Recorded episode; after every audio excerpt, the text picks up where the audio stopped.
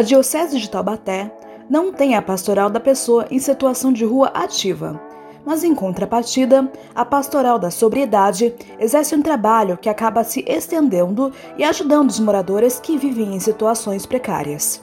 Para melhor explicar como acontece o trabalho pastoral, Ana Maria Oliveira, coordenadora diocesiana da Pastoral da Sobriedade, conta.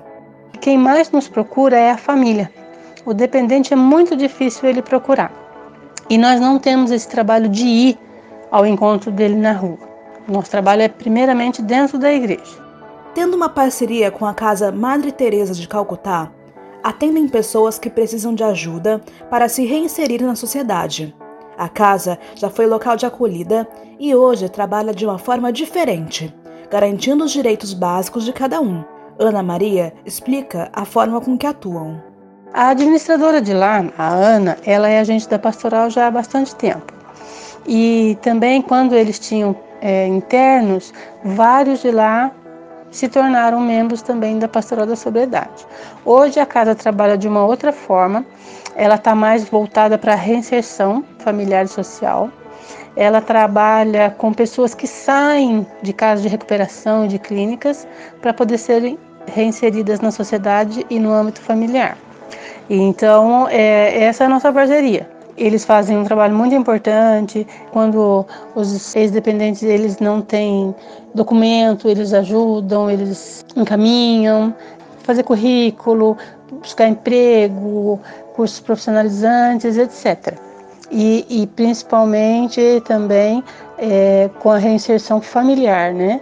Fazer essa abordagem com a família para poder esse, esse dependente estar sendo reinserido na família.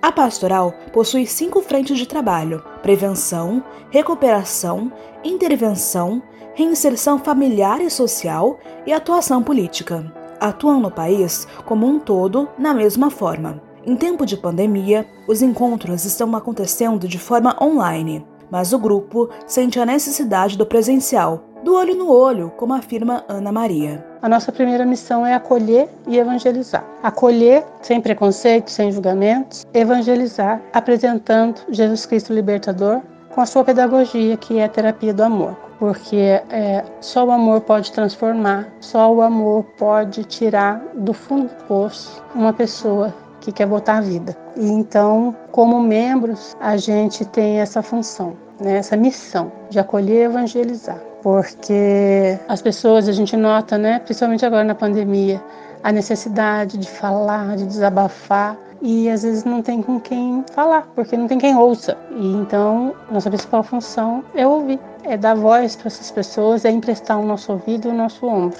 Com quatro grupos ativos e um pronto para ser iniciado, Ana Maria completa dizendo que os encontros não são apenas para dependentes químicos e alcoólatras, é para todo tipo de dependência. Sobriedade quer dizer o equilíbrio, e todos necessitam desse ponto na vida.